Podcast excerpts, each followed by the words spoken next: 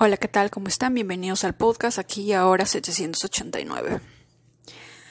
El día de hoy vamos a hacer un viaje. vamos a imaginar que estamos en la era de Pitágoras y en la era de Jesucristo. ¿De acuerdo? ¿Por qué les voy a dar este ejemplo?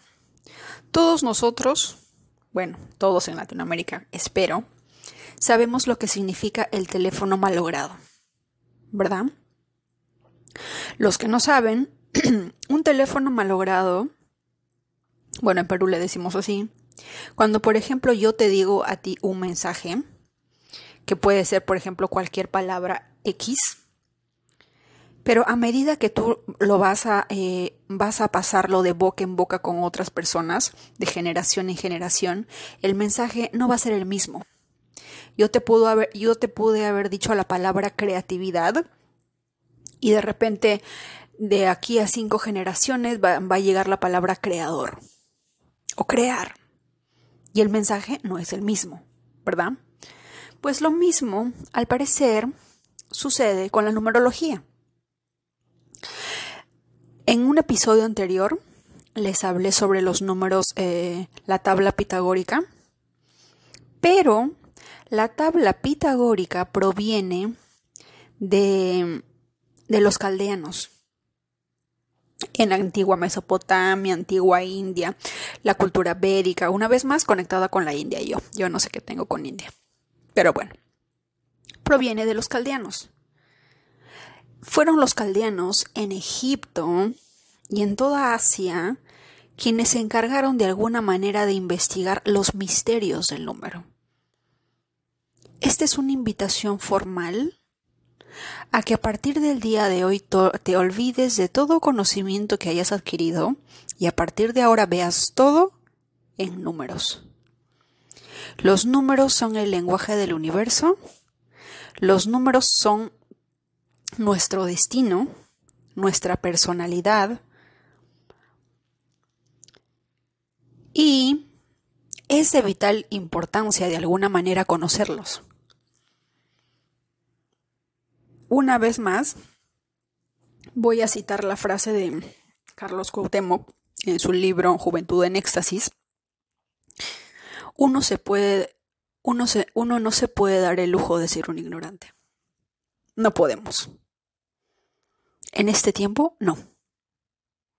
En estos momentos, y creo que nunca. El costo de nuestra ignorancia nos cuesta sueños robados, sueños que nunca vamos a poder hacer realidad, eh, cantidad de dinero que de repente puede entrar a nuestra cuenta, la felicidad de nuestros hijos, nuestra felicidad conyugal, la salud, nos cuesta muchas cosas. Así que no podemos, dar no podemos darnos el lujo de ser, de ser ignorantes en el tema de los números, sabiendo que los números rigen nuestra vida, sabiendo que desde nacimiento tenemos una fecha de nacimiento. El nombre que nosotros nos dan también tiene una frecuencia numérica de acuerdo a los números caldeanos. Y cada número tiene un mensaje oculto. Esa semana estaba medio perdida, porque estaba estudiando la numerología. Sigo obsesionada con conocer el tema del número 9, por obvias razones. Y también porque por fin ya pude em, abrir mi, mi tarot que compré.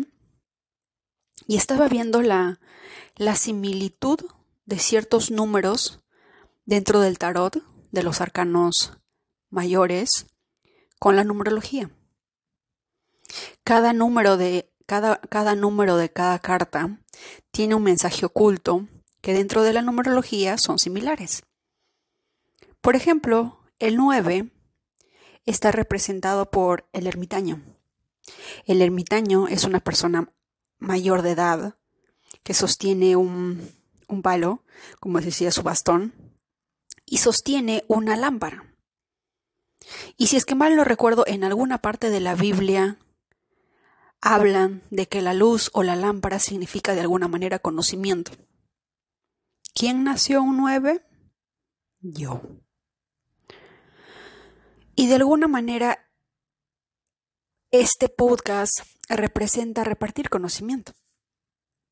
Conocimiento que uno aprende, uno aprendió a lo largo de la vida, o conocimiento que uno descubre y que cree, bajo mi creencia, de que todo conocimiento debe de ser compartido. No debe de ser guardado bajo siete llaves por la mera eh, envidia, celos de que solamente yo puedo tener ese conocimiento. No poseo esa, esa forma de pensar. Y creo que cada persona que ha escuchado el podcast desde los inicios, desde que empezamos con los códigos sagrados, ese fue el mensaje.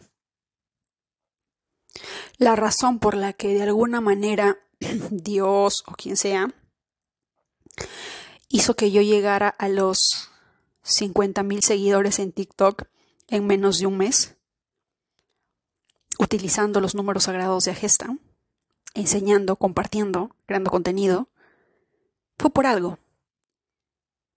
Y esa cuenta llegó a los 50 mil y ahora sigue, pero ha bajado porque ya no subo contenido. Porque me desperté una mañana, había descubierto los números sagrados de Agesta y dije, ¿cómo es posible que esto no lo sepa el mundo? Esto lo deben de saber todos. ¿Por qué no lo saben?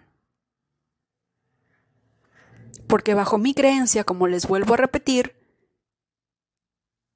la ignorancia es un lujo que no me puedo permitir. Mi hermano, que en paz descanse, probablemente me diga de qué sirve que sepas si al final todo va a ser lo mismo. Pero si yo puedo saber algo y lo puedo compartir, al menos ese va a ser mi legado. Al menos a alguna persona. Me basta con que sea a una persona que haya aprendido y que de repente haya cambiado algo en esa persona haya creado cierta alquimia o cierto cambio de paradigma. Con eso me voy feliz. Así que esa mañana me desperté y empecé a compartir una y sucesivamente. Compartía todos los códigos que yo pensé y sigo pensando de que cada persona le va a ser de utilidad, independientemente si decidan creer en ellas o no. Pero esa fue la razón. Y una de las razones por las que dejé de compartir es porque si no me equivoco me etiquetaron en un video en una persona que supuestamente había estudiado los números sagrados, o sea, había pagado por un curso, tenía una página web y decía que lo que yo compartía no tenía sentido. Pero sin embargo ella lo enseñaba. Pero el detalle obviamente era que de alguna manera no le convenía que las personas sepan esto de manera gratuita porque ella sí cobraba por enseñarlo. ¿De acuerdo? Y yo, si nos ponemos a pensar en la energía del número 8 como número de destino, es un equilibrio entre lo material y lo espiritual. Y un gran ejemplo de esto, por ejemplo, es, eh, si no me equivoco, toda persona que, haya, que tenga un número de destino 8, ¿de acuerdo? Ahorita no se me viene a la mente nadie. Iba a decir Mahatma Gandhi, pero Mahatma Gandhi es un número de destino 9. Y el 8 quiere decir esa conexión. Es como un 4 arriba y un 4 abajo. Es la unión de dos, de dos cuerpos, el, el femenino y el masculino, el yin y el yang. Y el 9 es la creación en sí. ¿A los cuántos meses nacimos? La mayoría de nosotros a los nueve meses. Yo de repente me demoré un poquito más. Algunos de repente aterrizaron más antes. Pero el proceso de creación tarda nueve meses. Y eso es universal. Así que todo nueve que me esté escuchando, y olvídense del número del destino, por ahora estamos hablando de la fecha de nacimiento. Toda persona que nació un 9 un 18 y un 27 tiene como número personal, su energía personal es el 9. Nosotros tenemos que estar en proceso de creación. El número de destino nos va a decir otro mensaje. Pero el número más importante es el número de la fecha de nacimiento, el día. ¿De acuerdo? Y siguiendo con el tema de los números, pues Pitágoras aprendió de los caldeanos la numerología. Al parecer Pitágoras no pensaba igual que yo, así que eligió un selecto grupo de estudiantes y daba información sobre la numerología. Obviamente tenía que cobrar, me imagino, no creo que se haya sido gratis, pero a ciertas personas de clase A, los VIP de esa era. Y habían personas que tenían un conocimiento aparte porque algunos eran favoritos, otros no eran favoritos, otros poseían conocimientos que habían logrado a partir de otras personas porque pasó de información de boca en boca y porque no tenían de repente acceso directo con Pitágoras. La cuestión es que cuando Pitágoras falleció, cada uno de sus alumnos formó su, su escuela, su academia y empezaron a enseñar numerología. Pero curiosamente, como sucede con los números malogrados o con los teléfonos malogrados, cada uno de ellos daba un mensaje distinto. ¿Verdad? Daba un mensaje totalmente distinto, diferente. Y lo mismo, aplicado a la religión católica o cristiana, lo vemos. Jesucristo formó doce discípulos. Su mensaje está en la Biblia. Pero sin embargo, ¿qué, ¿qué, hemos hecho?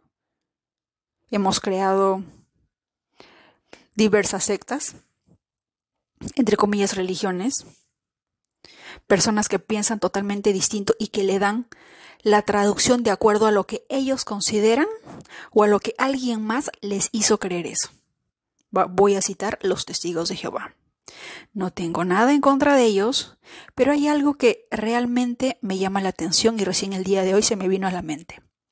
Jesucristo literalmente dio su vida por nosotros para borrar nuestros pecados y qué sé yo.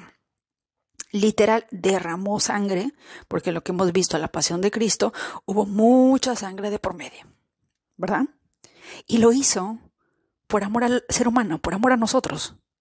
Entonces, dentro de los testigos de Jehová, por ejemplo, ellos dicen y narran una parte de la Biblia en la que dicen que la sangre no debe de ser eh, transferida, ellos están totalmente prohibidos de, si no me equivoco, de hacer transfusiones de sangre. No importa si seas, si sea tu mamá, tu papá, tus hijos, totalmente prohibido de dar y de recibir. Al menos eso es lo que yo recuerdo cuando estudiaba hace muchos años y en mi colegio hicimos una exposición. Estaban los mormones, los testigos de Jehová, los católicos, los cristianos, cada uno de ellos, cada uno de nosotros dio la exposición de cómo era la religión o nuestra forma de pensar de acuerdo a nuestras enseñanzas adoctrinadas de esa religión. Y todos, católicos, cristianos, mormones y todos los demás, pues nos quedamos estupefactos cuando, cuando supimos eso. Porque dijimos, ¿cómo es posible que siendo tu hijo te niegues a darle sangre? Yo no sé en qué parte del capítulo de, de, qué episodio de la Biblia ellos hayan leído de que está totalmente prohibido, pero yo simplemente hago la siguiente pregunta. Cuando Jesucristo dio su vida por nosotros, derramó sangre, perdió sangre por nosotros. ¿Eso no es la expresión máxima del amor? Y más o menos se trata de dar sangre dar vida, porque la sangre creo que es vida, ¿verdad? Pero bueno, y así, cada, cada religión distinta tiene un mensaje distinto. Los, los Sikhs, por ejemplo, nacieron de la religión hindú y la religión musulmana. La religión musulmana tiene su propia, tiene creencia, sus propias leyes, sus propias tradiciones, sus propias reglas. Y los hindúes de igual forma. Los musulmanes dicen que existe un solo Dios y que ni siquiera tiene rostro, solamente es Alá y punto. Y los hindúes tienen una serie de dioses que representan muchas cosas. Lakshmi representa, por ejemplo, el dinero, la abundancia, la prosperidad. Sarasvati representa la diosa del conocimiento. del aprendizaje, Shiva es de donde nace todo, Krishna, Hanuman, uh, Ganesh, ¿no? el de la suerte, el que, el que destruye todos los obstáculos, etc. Tiene una serie de dioses para cada cosa. Y entre ellos dos, obviamente, es algo. Es una, es una, entre, entre comillas, una guerra para ver quién religión es mejor, ¿verdad? Pero si hay algo que rescatar de la religión hindú, por ejemplo, es que ellos, es que es imposible que tú seas hindú. Tú, nosotros los latinos, no tenemos esperanza de convertirnos a la religión hindú. Porque para ser hindú se nace por nacimiento. O sea, ellos no están en, el juego de te voy a convertir a mi religión porque mi religión es mejor que la tuya. Ellos no entran en ese juego. Y eso lo sé porque hace mucho tiempo dije, me voy a casar con uno de la India y, tengo, que, y tengo que cambiar mi religión. Y mi amigo me dijo, no, para ser hindú tiene que nacer. Si yo me caso contigo, mi hijo sí va a ser hindú. Pero tú no, no te puedes convertir. Es más, hay algunos templos en los que católicos cristianos no estamos permitidos, porque tienen una serie de reglas y una serie de cosas que los brahmins o los brahmans, los conocedores del conocimiento, pues no lo permiten. ¿Verdad? A diferencia de la religión musulmana, que sí, que sí se encarga de atraer adeptos, la religión católica. Y como les dije en un episodio anterior, yo no sé si es la religión católica, cristiana o los testigos de Jehová que están invadiendo India para lavarles el cerebro, por no decir otra cosa, y cambiarlos a la religión. Aprovechando de su pobreza, hacen de repente lo que no hizo la Madre Teresa de Calcuta, que era convertirlos al catolicismo o al cristianismo. ¿Verdad? Y ahora sí lo están haciendo. Por un puñado de arroz, por una bolsa de arroz, por un polo, para pagarles sus deudas, para hacerles creer que mm, Dios les va a salvar de todos sus problemas, y, puede ser que sí, pero nosotros requerimos tomar acción. No, no, no necesitamos estar sentados esperando que Dios nos salve. Nosotros tenemos que hacer algo. Dios dice, ayúdate, que te ayudaré. ¿Verdad? Pero en este teléfono malogrado, tanto en el ejemplo de Jesucristo, que cada quien, cada discípulo, cada persona dentro de, los seguidores tienen un mensaje distinto, lo mismo pasó con Pitágoras. Entonces, la fuente de donde viene la numerología es de los caldeanos. Si yo quiero saber más de numerología, tengo que regresar a la fuente de origen. Y, para mi buena suerte, fortuna o como se llame, todo está conectado con India, con Egipto, con Asia. ¿De acuerdo? Estaba leyendo este, este libro, que luego lo voy a compartir en el blog, y tiene mensajes muy interesantes sumamente interesantes, de verdad. Y antes de empezar con los ah, de los números 3 al 9, voy a terminar de una vez con los números 1 y 2 para pasar al siguiente nivel. ¿De acuerdo? Ahora, cuando yo digo 1 y 2, porque necesito ser lo más precisa posible, es 1 es toda persona que nació un 1, un 10, un 19, un 28. Y antes de que me pregunten por qué, 1 es 1, ¿verdad? Luego del 1 viene el 10. 1 más 0, 1. Luego viene el 19. 1 más 9, 10. 10, 1 más 0, 1 se reduce a 1. 28 igual 2 más 8, 10, 1 más 0, 1. Y así. Así que si tú has nacido en estas fechas, tu energía de nacimiento, que dicho sea de paso, es la más importante, porque es con la cual vas a vivir todos los días de tu vida hasta que te encuentres con tu número de destino, que es la sumatoria de todos, tu fecha de nacimiento, es el 1. ¿De acuerdo? Y para los del 2, pues es el 2, Luego viene el número 11, 1 más 1, 2.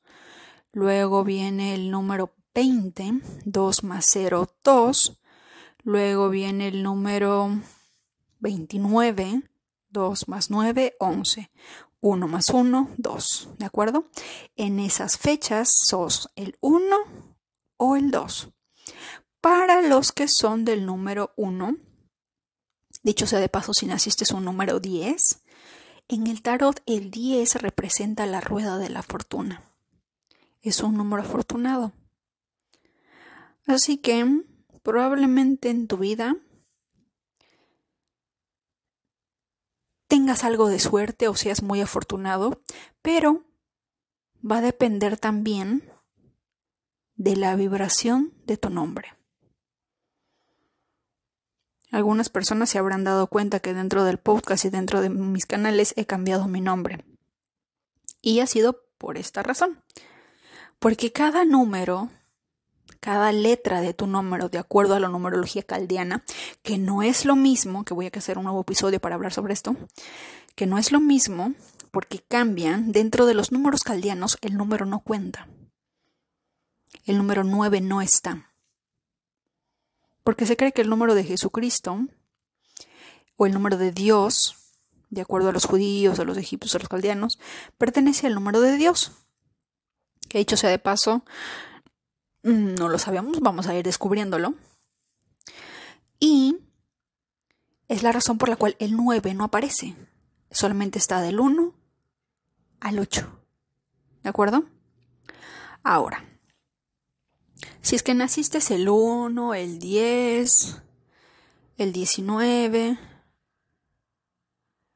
y el 28, ¿verdad? Pues esa es tu energía. ¿De acuerdo? Ahora, los números 1 son personas naturalmente ambiciosas.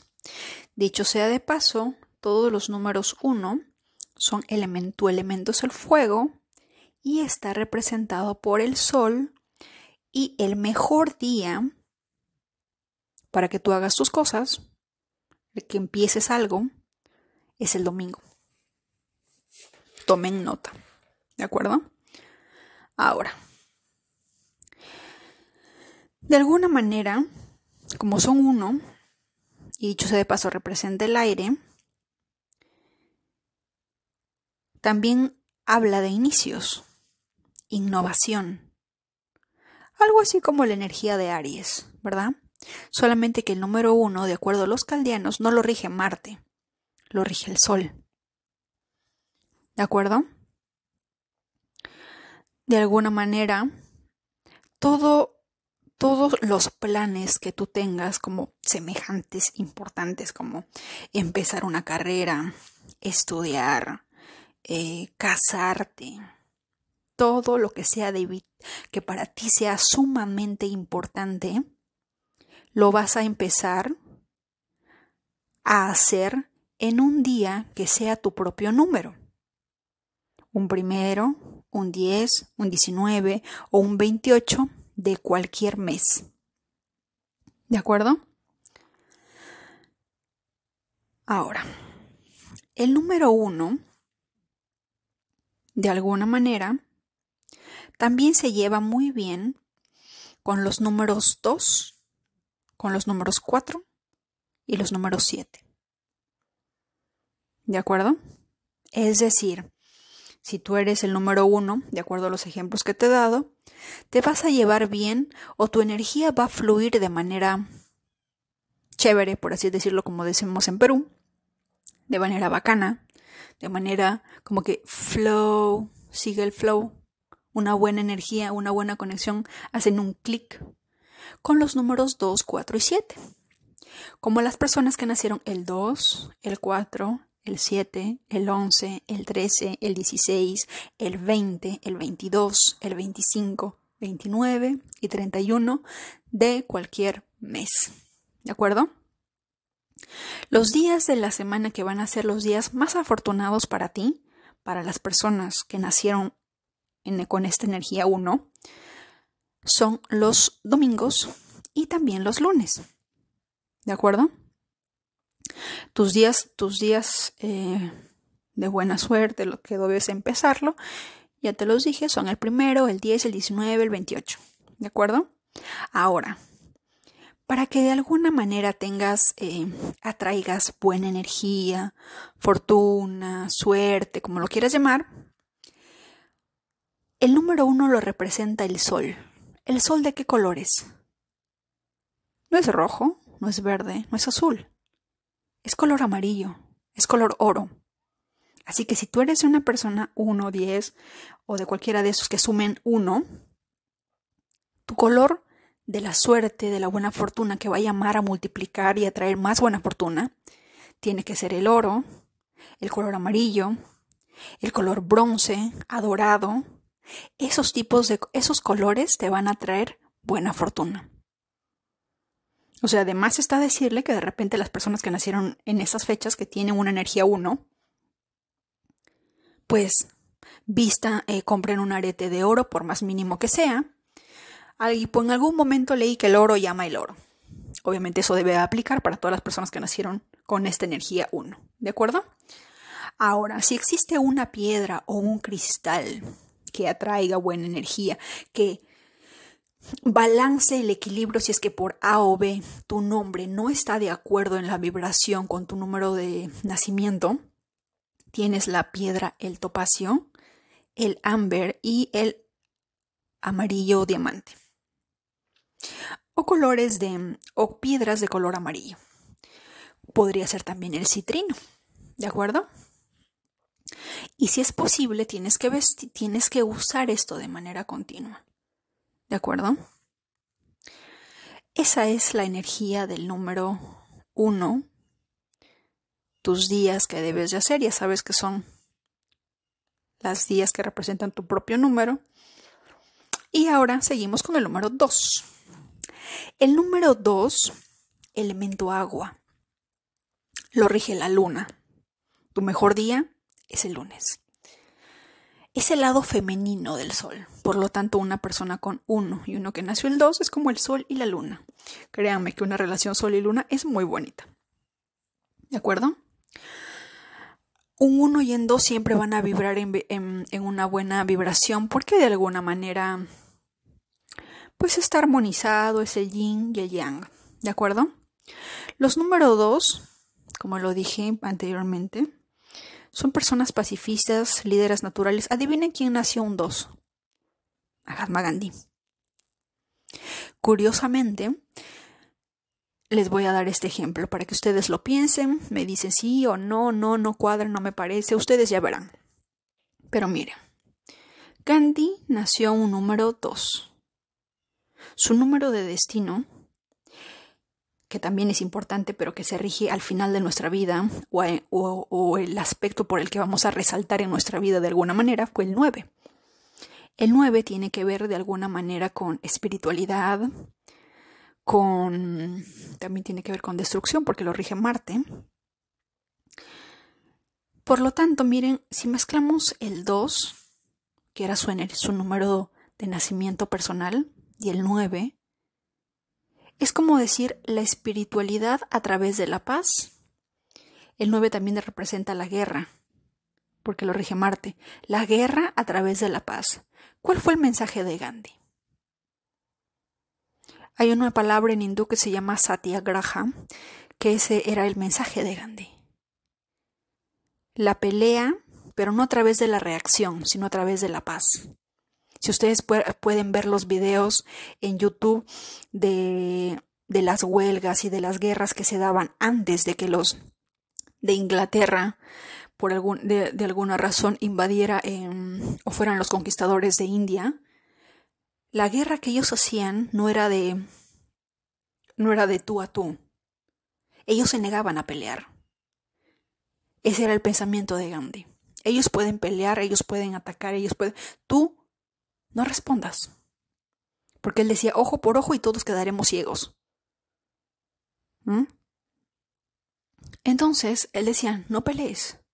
Si esta persona quiere pelear, tú rechaza. Y obviamente se vieron muchos golpes, mucho abuso, mucho, pero en algún momento los de Inglaterra tuvieron que ceder porque no podían seguir haciendo el papel de victimarios ante una persona que no responde. Porque basándonos en un ejemplo, si alguien viene y te agrede y tú no respondes, en algún momento esa persona se va a cansar porque en realidad lo que espera de ti es que respondas. Pero cuando no respondes, la energía, el poder se, minimiza, se siente inferior a ti, porque no le das importancia. ¿De acuerdo? Así que es muy curioso ver este tipo de datos, porque hay cosas que cuando uno empieza a aprender sobre numerología parecen interesantes. Así que si tú naciste es un número 2 y tu número de destino es 9, pues cargas con esa energía similar a la de Gandhi. Similar. Que va a depender mucho también el nombre. ¿De acuerdo? Los número 2 también les encanta inventar, son creadores, imaginativos, pero como es una energía femenina, porque, ojo, habla de la luna, la luna que representa las emociones. ¿De acuerdo? Toda persona 2 son aquellos que han nacido los números 2, el 11, el 20, el 29 de cualquier mes. ¿De acuerdo? De cualquier mes. Los números 2 y los números 1 vibran juntos. ¿De acuerdo? Pero también vibran muy bien, pero en menor energía con las personas que hayan nacido un 7.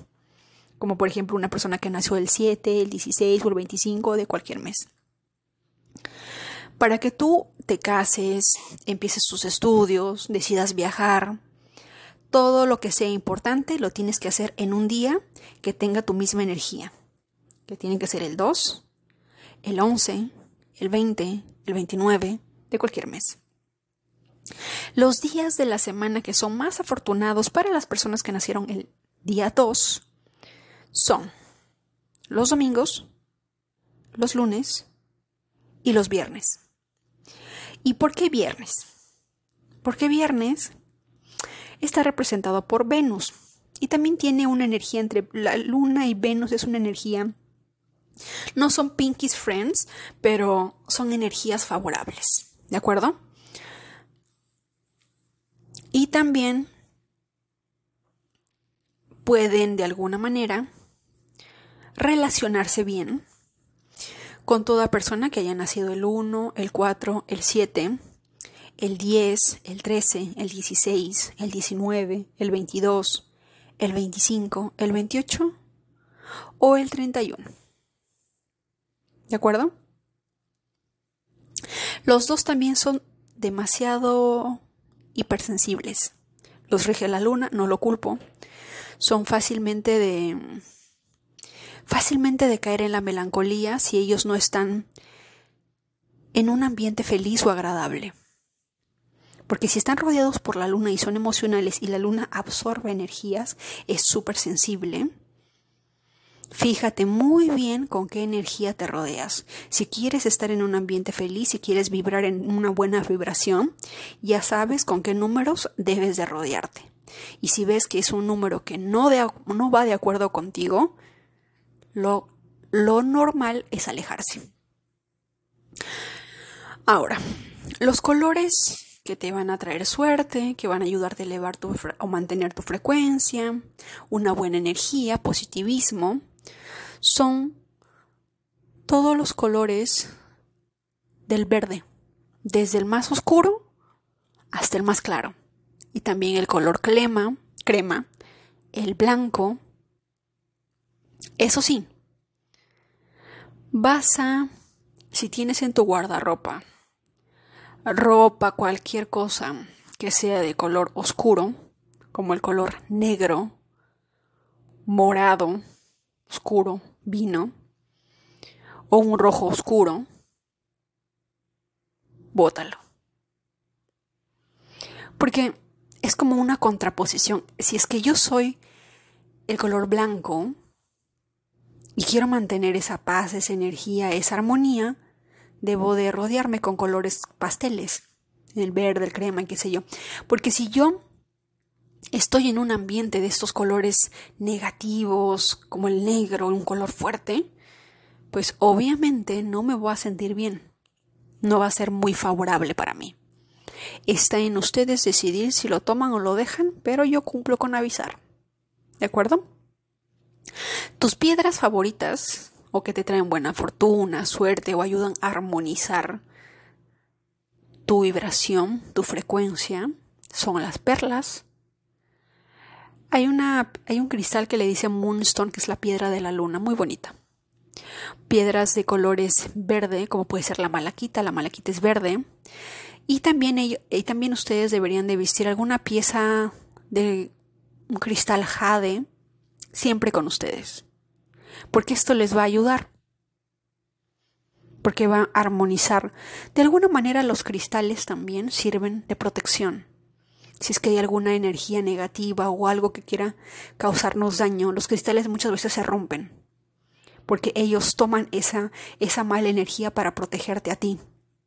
Así como hay personas que de repente tienen gatitos, perritos, conejitos o qué sé yo, y cuando hay alguna energía negativa, alguna persona, alguna mala intención, los primeros en aceptar eso para poder defendernos son ellos. Es lo mismo con los cristales. ¿De acuerdo? Así que hasta aquí llegamos con el número 1 y el número 2. Ese fue el mensaje. Ojo, estamos hablando única y exclusivamente de los números 1 y 2 por fecha de nacimiento o que sumen uno o que sumen dos por fecha de nacimiento. ¿De acuerdo? En el siguiente episodio vamos a hablar de los números o de la tabla de los caldeanos. ¿Por qué? Porque es de ahí, de la fuente principal, del origen, de donde vamos a sacar los números ocultos dentro de nuestro nombre. Ahora, hay otro detalle. Nosotros podemos haber nacido cualquier día del 1 al 9, o sumados quedan 9, pero hay un número oculto o que tiene una energía oculta detrás del 1 hasta el 8. Por ejemplo, si es que tú eres 8 y naciste un 26, este número 26 guarda un secreto que también tiene que ver con tu destino. Si es que naciste un 13, que ya sabemos que sumado da 4, pero 1 más 3, ese, ese 13, todos sabemos que Marte es 13, el, el número 13 es un número de mala suerte, ¿verdad? Pero no va a depender mucho. Antes de tenerle miedo a cualquier número, primero conozcámoslos. Seamos amiguis de los números. Donde sea que veas números, trata de ver, trata de sentir qué energía te atrae, si te da una energía favorable, desfavorable. ¿De acuerdo? Ahora ya no es tan... Es importante saber la fecha de nacimiento y los signos de cada persona, pero más importante es saber su día de nacimiento. Porque si tú eres uno y esa persona nació un dos, uff, la energía fluye. Pero si de repente es un 1 y de repente es un 8, de repente no va a fluir tan bien. O un 2 y un 8. Un 2 que es color blanco, pureza, paz y el 8 que es regido por Saturno. Su color es el negro. No va a ser muy favorable que digamos entre dos personas. ¿De acuerdo? Voy a estar eh, subiendo estos números porque de verdad que son sumamente, diría interesantes, pero interesantes se queda cortísimo para el conocimiento amplio que debemos de saber sobre los números. Ah, me olvidaba. Si tienes número 1 y número 2, procura que el departamento, la casa que vayas a comprar, tu casa, también tenga ese número o números, si es que eres uno, puede ser el, el, también el 2, el 4 o el 7 si no me equivoco, para que se, sea en armonía, porque si es tu número enemigo, obviamente en esa casa pues no va a traer mucha fortuna, mucha suerte y probablemente seas eh, un semillero de energía negativa. Cada casa tiene un número. Estamos rodeados de números, pero hasta el día de hoy recién me doy cuenta. La fecha de nacimiento es un número. Nuestro nombre tiene números. Vivimos en una casa que también tiene números. Cualquier sitio donde vayas, todo tiene un número. Todo tiene una frecuencia vibratoria. Y todos sabemos que entre una frecuencia positiva y una negativa siempre hay un balance, ¿verdad?